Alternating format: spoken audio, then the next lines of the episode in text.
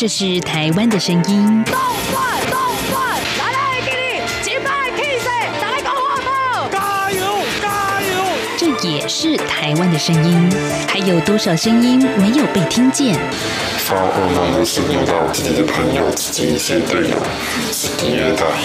未来你打算在台湾定居吗？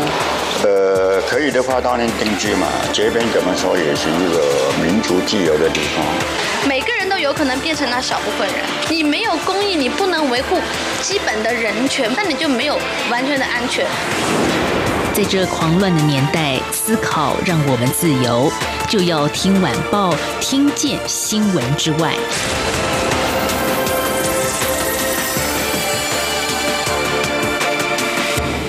欢迎收听就要听晚报，我是宛如。今天是八月十三号，星期四，我们来谈一个纪录片，但是它能不能被称为叫做纪录片？等一下我们会有更多的讨论。其实这个片子的名称啊，呃，叫做。暗夜星辰，也就是在七月下旬的时候，香港警队与凤凰卫视联合制播了一部长达大约九十分钟的影片。我们是从片子里面看到香港的警察在二零一九年八月底一直到十二月，在香港反送中街头上执勤的一些画面，跟自己内心的思想心酸血泪啊，好像跟我们在新闻报道里面，或者是说在台湾的新闻报道，或者是呃比较西方自由世界新闻报道。里面的面相是不太一样的。在今天的节目当中，我们要访问的是《独立评论》在天下的作者群之一，同时也是香港文艺杂志主编红眼。从一个香港人的角度，嗯，经历过示威现场，看过尝过催泪弹的香港人，他怎么样来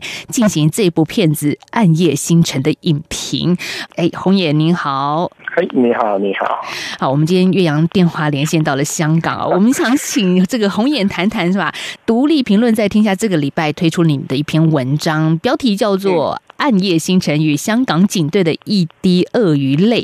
好，为什么会想写这篇文呢？呃，其实刚刚在上个礼拜，我跟一些台湾朋友朋友，就是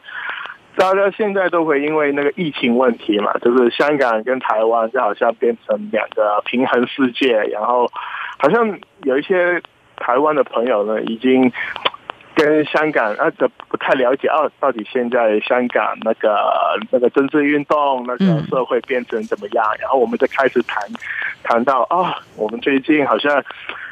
应该是刚刚那个反送中运动一年了嘛。一年过去，然后现在开始立了那个国安法，然后有一些台湾朋友跟我说：“哎，那个立了那个国安法之后，啊，香港那个政治气氛有没有改变的很很严重呢？”然后我就想到这个影片，因为这个影片就是刚刚在那个国安法就是七月推出之后，警队跟那个有中国背景的凤凰卫视联合制作的一个纪录片，好像在这个时候。像怎样的一部所谓纪录片出来，好像是有一种政治宣传的意味，然后我都挺想跟台湾朋友谈一下这部影片。二零一九香港反送中一周年过后，然后再加上港区国安法的颁布，让大家看到哎，官方色彩浓厚的一部纪录片，也看看不同的角度怎么样来诠释二零一九年的香港。我觉得今天也暂时用一个比较开放的态度来跟大家讨论这件事情，因为嗯。一个运动的现场，有抗争者，也有另外所谓维持秩序的一方，也就是警队这一边。那也有媒体记者，每个人站的角度不一样，那看的全面性也不太一样。但是对于香港人来说，这一年怎么过的呢？一直到现在，你们的状况没有停止过。你们的抗争虽然可能因为疫情，所以因为限聚令的关系，然后没有办法像去年这样子大规模的抗争，但是这件事情其实还是不断。的在纠葛当中啊，红艳，你自己本身怎么看香港警察？二零一九年七月二十一号，当时元朗事件这件事情，你在现场你看到了些什么？应该说，哎，我有没有看到警察呢？我是没有看到警察，因为如果大家知道七月二十一号发生那个事情，就是在列车上面。元朗车站有一个那个冲突嘛，嗯，然后哪天就是没有警察在现场，然后最深刻的就是我在车上上面，然后外面有一帮人就围住那个车上嘛，然后车里面的人他就说，哎，我们要不要打电话报警？然后车上里面很多人都第一时间说已经报了，可是电话打不通。这个东西你从来没有在香港这个地方想象过会出现。就是香港过去几十年来有一个该怎么说安全的想象吧？我觉得对很多台湾人来说，应该他们也会觉得香港给了他们一个。安全的想象，就是哎，可能跟大陆很多比较乱的城市不一样。香港呢，就是一个治安比较好，然后那个整个制度比较稳健的一个城市嘛。那个感觉对观光客而言，这就是香港。可是七月二十一号根本没有看到警察，这也是更另外一个很讽刺的状况啊。对，就是在你觉得哎，我们香港市民需要警察出现的时候，他并没有出现，然后。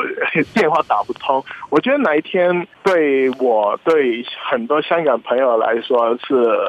很很关键的一天。我虽然这一天之前有一些反送中的运动开始，可是那时候很多香港人的想法就是觉得哦，香港就是一个有那个言论自由、有集会自由的地方，所以我们去上街示威游行是我们的权利嘛。嗯。可是到哪一天那个改变就是，哎，你会觉得哦，香港跟以前不一样了。那个香港的警队文化，香港整个社会风气是不是跟以前不一样呢？现在会是一个你在关键时候打电话报警，然后警察会那个不会理不会理你，然后你找不到人去帮忙的。一个社会，七二一也就是抗争者穿着黑色衣服，然后被一群白色衣服的白衣人攻击的一个现场，哭天喊地的。我们在台湾也看到这样子的画面，可是总觉得为什么警察没有出现在这个时刻，等得很焦急。原来红颜也就在现场看到，但也因为这样子看到这样子的一个经历的时刻，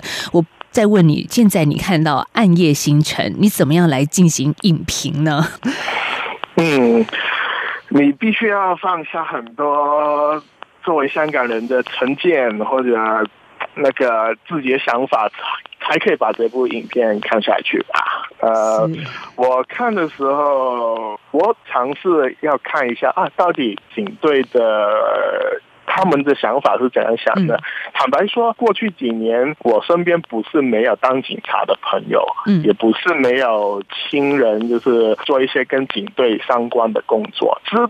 香港的警队那个人数挺多，在我们身边也会出现。那是不是发生了一个政治事件之后，我们就跟那一群人？就是一刀两断，就是我我们再不是朋友，然后我们再不能见面的。有一段时间我们会犹豫，就是啊，我们是不是跟他再没有办法来往？因为你是警察，所以我们就。没有办法再好好谈下去，然后我就想啊，那就看一下这部影片，看他们其实是想要做什么的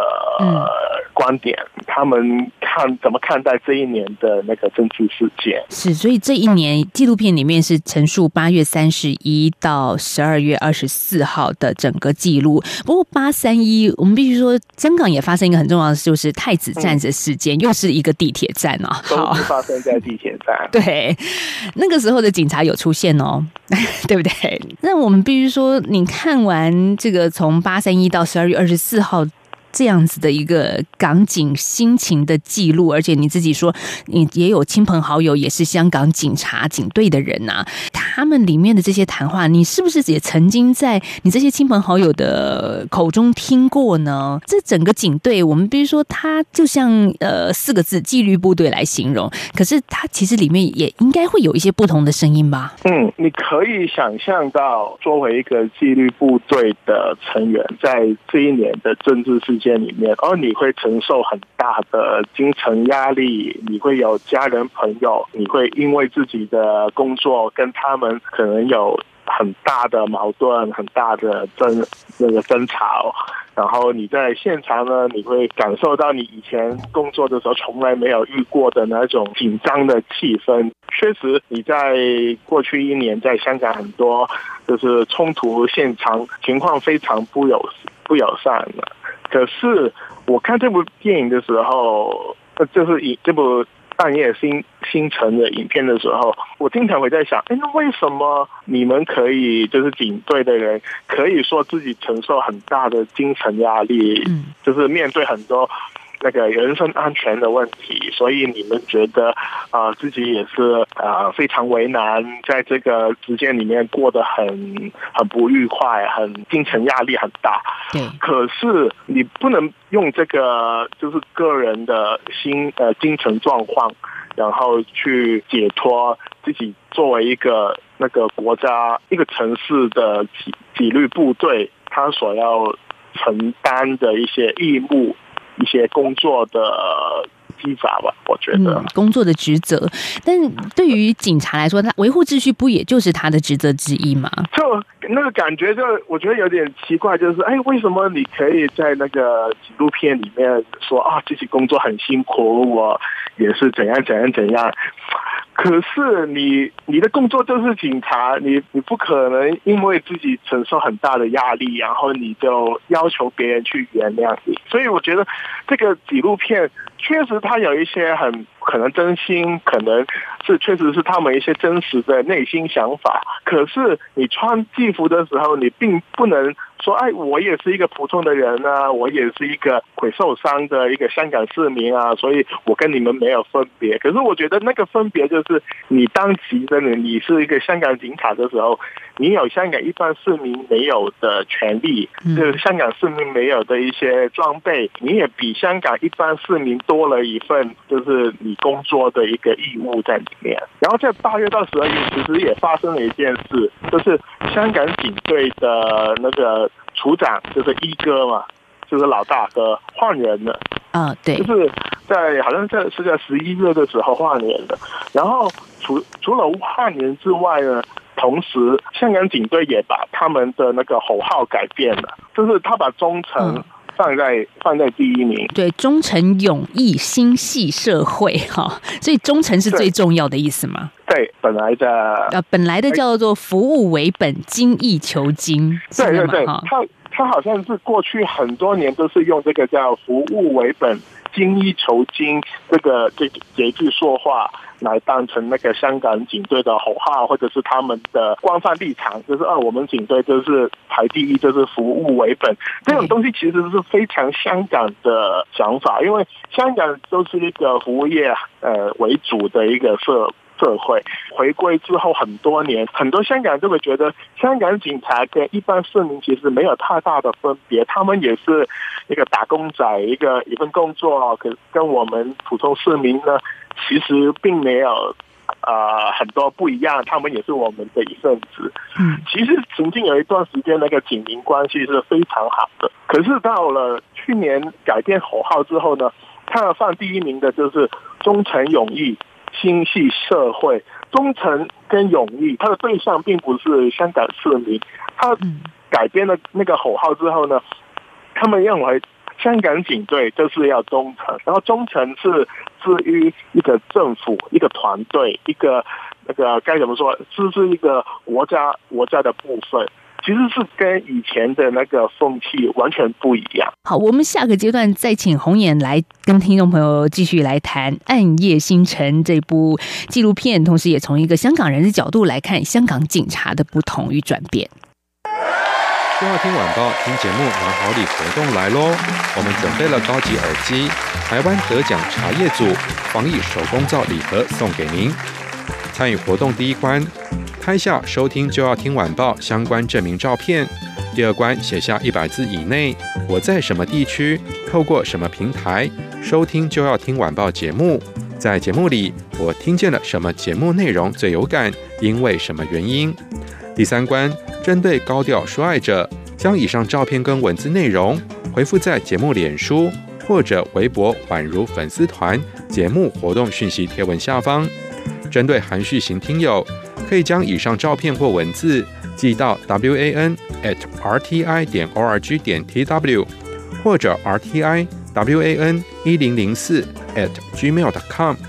本次活动为鼓励高调说爱者，特别给予公开贴文的听友双倍抽奖机会。同时，你的内容贴在脸书或微博之后，获得按赞数最多的听友即为最佳人气王，并且可以立即获得加码奖。台湾制造精品面膜礼盒组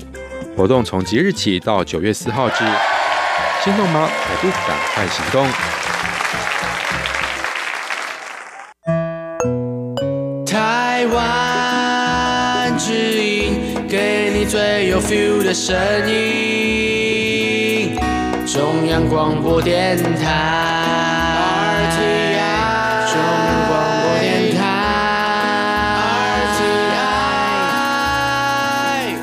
续回到就要听晚报节目，我是宛如。在今天的节目现场，我们访问到的是独立评论在天下的作者群之一红眼，他要跟大家来谈的是最近他的一篇文章《暗夜星辰与香港警队的一滴鳄鱼泪》。这个红眼，其实这部片子，因为我看到您在文章里面写说，它不应该叫做纪录片，而是一个宣传片，哦。其实这种，呃，因为它是香港的港警队以及中国色彩浓厚的媒体凤凰卫视所共同制播的，所以大家可也可以想象，可能它有的既定的立场跟角色。文章里面其实你也提到，这部影片让你想到过去中国几年所推出的唱红运动啊，为什么你会有这样的想法呢？该怎么说呢？在二零一四年到二零一六年，其实我也蛮常到中国旅游，然后我发现一个挺有趣的现象。那个时候刚刚就是香港的以上运动过了一阵子嘛，然后好像那个香港有一些过去一些社会运动的学生，然后他们开始就慢慢沉淀下来，取而代之，当我到中国旅游，在不同城市看到一些一些新闻，或者我跟当地人、大陆的朋友去聊天的时候，我会发现他们接受到的资讯跟我认知的以上运动完全不一样。嗯，尤其是我看到一些新闻片段，他们说啊，我们访问了一些香港的学者或者怎样怎样的政治人物，然。后他们谈一下那个香港的政治改变。可是我发现那个那个受访者是我完全不认识的人。如果他名气很大的话，那在香港应该他有一定的知名度啊。可是那个学者，我我是完全不认识的。到底他在大陆会传播一个怎样的版本的真相？是我觉得很很有趣的，就是啊，他们可能会塑造另外一个版本，或者他们会说另外一个故事给大陆的朋友、大陆的。呃，人去去看，然后这个其实会影响他们怎么看待香港的政治改变、香港的社会运动。我觉得这个是造成香港跟中国现在中港关系那个冲突很多年，可是为什么到现在好像到了一发不可收拾的那个状况了？就是很多香港人看到大陆人就会有成见，大陆人呢又觉得香港人，哎，你们就不是搞事、不是要暴动的人呐，好像有一种很很不和谐的感觉。我就觉得这种不和谐是建基于一种不了解，或者是你们觉得很了解对方，可是那个资讯其实有问题，那个资讯其实很可疑的。我觉得这部《暗夜星辰》的影片，其实它就是有一种让我觉得很可疑的动机在里面。所以你就在文章里面写，你觉得这部片子？不一定是拍给香港人看，因为可能香港人更多是亲身经历，知道香港警察大概是一个什么样的样貌。然后纪录片可能也不太能够说服或打动经历这场运动的香港民众。但另外一方面，它很重要的就是给在中国大陆的民众看，让大陆的民众看到香港的警察其实。不是香港人所说的黑警哦，香港人说的黑警其实是抹黑哦，好，大概是这样子一个论调嘛？对，这个整个整部影片就是有一种我们香港会说啊，是洗白，是一种强调自己哎，警队里面并不是你们说的黑警，什么啊，我们也是有白警。是有良心的警察，就是确他们会觉得啊，我们确实有一些行动很过火，或者是我们确实有一些人很偏激。可是警队里面也是会有好人，也是会有那个良心警察。然后这个是就是这整部影片里面你在一些受访片段里面会看到的一些观点嘛。可是我觉得其中一个可疑的是啊，你觉得自己是白警，你觉得自己是良心警察，可是你有没有没有可能在这个警队文化这个团队里面反抗呢？嗯，在今天这个状态里面，你在警队里面生生存，你能不能够洁身自爱？当一个白警，你你确实可能有很多内心的苦衷，心里面有很多心酸，在这个影片受访片段里面你会说出来。可是，在实际情况，你能够挺身而出，然后有一个反对的声音嘛。其实，在过去一年，很多人会观察到的香港警队文化改变，就是他们从过去一种迎民英雄或者是服务市民的一个角色，变成一个很统一，就是非常强调团结，然后呃要服务国家、服务这个政治体系的一个团队。我觉得这个团队的感觉，这跟以前香港警察这么多年的一个形象很不一样。以前是以服务市民为本，现在是服务政治体系、国家稳定为主。你也你也可以说，呃，香港警察那个形象其实它不断不断的改变。你在一些香港电影里面，其实也经常可以看到，最早最早应该大家会记得的，就是一个警察，就是香港市民的朋友。这种概念是从什么时候来？可能就是从成龙的一些功夫片、一些动作片来的。然后说他在电影里面做的一些警察角色，就是啊，为了市民呢，就会见义勇勇为。如果你还记得的话，呃，七八零年代的一些电影里面呢，其实成龙或者是一些香港警察的角色呢，他会经常冲撞他们的上司。其实，在警队里面，他们是不守规矩的害群之马嘛。对虽然他们是帮了市民出，就是出一口气，可是其实他们是警队里面的一个麻烦麻烦家伙，然后他们经常会搞破坏、搞乱嘛。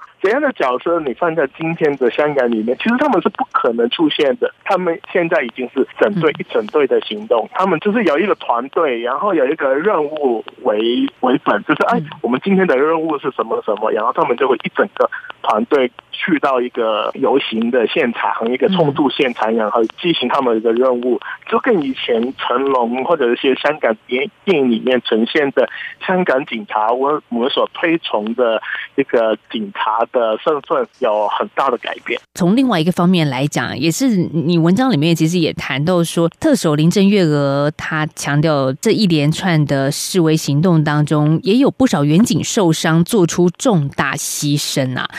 好，这样子，其实去年的整个香港街头那个氛围是紧张的，因为警察也担心自己受到攻击，那当然示威者也更是一个站在比较弱势的立场。但《暗夜星辰》里面一个远景说了一句话，我觉得大家印象应该是非常深刻。他反问所有看这部影片的观众一句话：你们是不是真的这么恨我们呢？这是一个开放式的问题。但是我想，很多香港人心里面应该都有答案。嗯，就是不会有无缘无故的恨吧？啊，我心里面其实一直在想到一个画面的、在二零一四年的时候，我们那时候不是有雨伞运动，也是有那个警民关系，其实也非常紧张嘛。对。然后那时候有有拍到一个照片，就是那天下着很大的雨，然后有香港就是示威者，他送水，然后为警察撑伞，那个画面我到今天都还记得。就是二零一四年的时候，就算警民关系不好，我们还是会觉得对方也是香港人，警察那边也会觉得啊，他们就是一堆示威者而已，他们也是香港香港市民。在一些立场不同，可是，在某一些场合，他们还是可以做朋友。可是到二零一零，然后我们再看这个影片，他们会问：为什么我们不再是朋友啦？为什么你恨我们呢？改变是从什么地方而来呢？是不是从那个警队文化那个改变？我觉得是个潜移默化的改变。那个改变，你不知不觉认同的某些价值，我觉得就是渐行越远了。你认同了某些价值，你觉得当香港警察就是认同了某一某一个价值观的时候。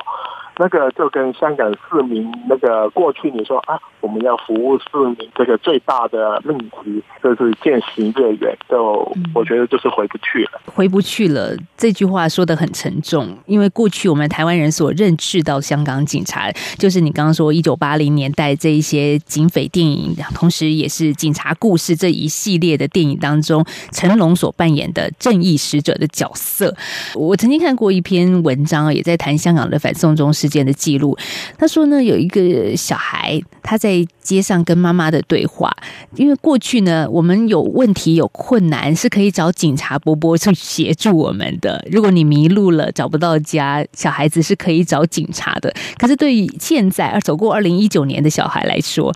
看到了香港警察。这是一个完全不一样的心境。小孩子问妈妈说：“我还能相信警察吗？我还能问警察波波，请警察波波帮忙吗？”我觉得这是一个很让人沉痛的一个对话。嗯，该怎么说呢？其实香港警察、香港警队，如果如果一些台湾朋友还还经常看香港电影的话，其实他们也会记得，其实香港警队以前并不是一个形象很好的机关，尤其是在那个殖民时代，就是贪污很严重啊，然后他们其实也是一种恶棍的角色。嗯，呃，香港警队就是在回归前后，其实用了很多很多年的时间，把他们的整个形象改变，就变成市民的朋友啊，就是一个我们就是跟大家一样，就是香港小市民，没并没有并没有很高高在上，并没有呃跟你们有很大不同。其实他这个形象，其实在回归之后一段时间是蛮蛮深入民心的，不然也不会有《无间道》这样的电影出现嘛，不会有杜琪峰的 PTU，就是我们那时候觉得啊，这种东这种这种观念，就是哦，香港警队跟香港电影跟香港文化好像是连在一起的。嗯可是那现在这个光环已经粉碎了。到底要用多少年的时间才可以把这个形象重建起来？或者是香港警队已经让市民没有信心了？就好像那个小孩，他长大之后遇到事情，他还会报警吗？他还会相信警察可以帮得他吗？我觉得这个影响是一整代人，或者是两三代人心里面的一个纠结的事情。我觉得。要把它恢复过来，其实是非常困难。所以我们看到这部影片《暗夜星辰》，看完之后呢，宛如有另外一个想象啊，不晓得在接下来香港会不会拍出类似的电影来谈二零一九年香港反送中事件当中的警察。到底扮演什么样的角色？蛮期待看大家的电影。既然你都已经拍了一个这样子的主旋律调性的纪录片了，那接下来是不是也会有一个通俗雅俗共赏的一部电影？那这种电影要找谁来拍呢？谁能够在里面当主角呢？好，这个就是有趣问题，可能就是一个可能成龙吧，或者是大陆明星吧。哦，大陆明星也蛮有可能，成龙好像也是一个选择之一哦。其实很多香港朋友现在没没有以前那么爱成龙，或者是很讨厌成龙。可是对我来说，其实我还蛮怀念成龙以前在电影里面做过的一些警察角色。我觉得真的回不去的，就是他在电影里面的哪一种警察形象，就是一个为民请命，然后。有见义勇为、有所为、有所不为的一个警察，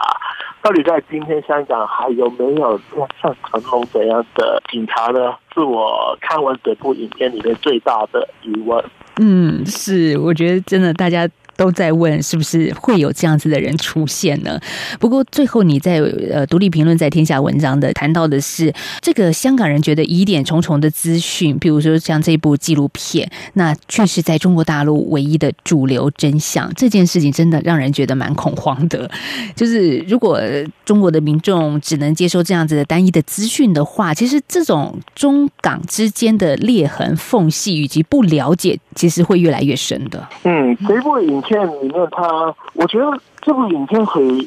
会用什么样的形式在大陆里面散播？呃，很吊诡的一个状态，就是香港人其实并不会知道，因为香港人到底这部影片会不会在大陆流传，会用什么形式去流流传，或者是会有一些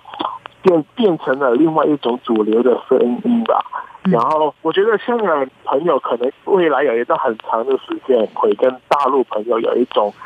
呃想象的落差，有一些理解的不同。我。那种不同，可能就是从这这样的影片而来。是，就所以，我们今天的节目其实也想跟听众朋友说，嗯，开放的态度去看各式各样不同的角度，您可以更了解事件的真相，也就是我们节目的宗旨之一了。希望让大家听见、看见新闻之外的事情哦。好，我们在今天节目访问到的是《独立评论》在天下的作者群之一，同时也是香港文艺杂志的主编红眼，从一个香港人的角度来为大家。影评《暗夜星辰》这一部影片，哎，谢谢红眼，谢谢，嗯，好，也谢谢听众朋友今天的收听，我们明天再聊喽，拜拜。